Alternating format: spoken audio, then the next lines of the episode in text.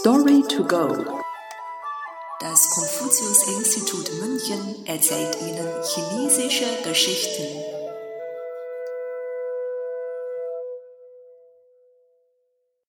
Vom Bogen verschreckter Vogel.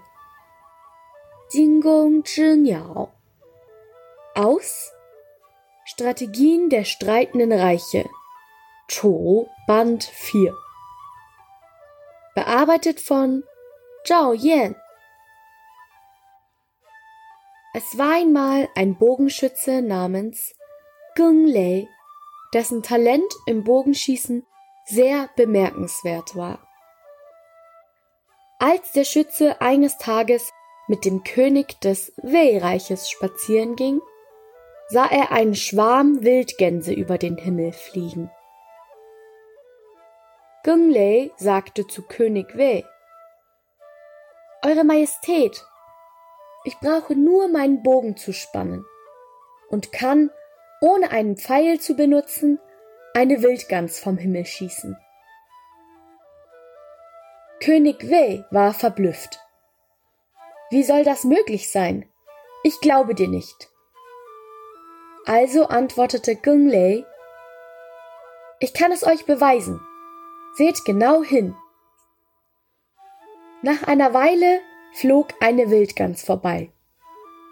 Und ohne einen Pfeil zu benutzen, spannte der Schütze die Sehne seines Bogens und gab ein summendes Geräusch von sich. Tatsächlich fiel die Wildgans wie ein Stein vom Himmel. Der König des Wei-Reiches war sehr überrascht und lobte, ich habe nicht damit gerechnet, dass du so begabt bist.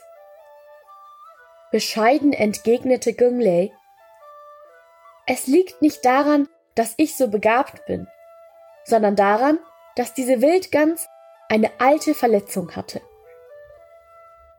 Sie ist wegen ihren Schmerzen langsamer geflogen und hat traurig ausgerufen, weil sie sich immer weiter von den anderen Gänsen entfernt hat und somit von ihrem Schwarm getrennt wurde.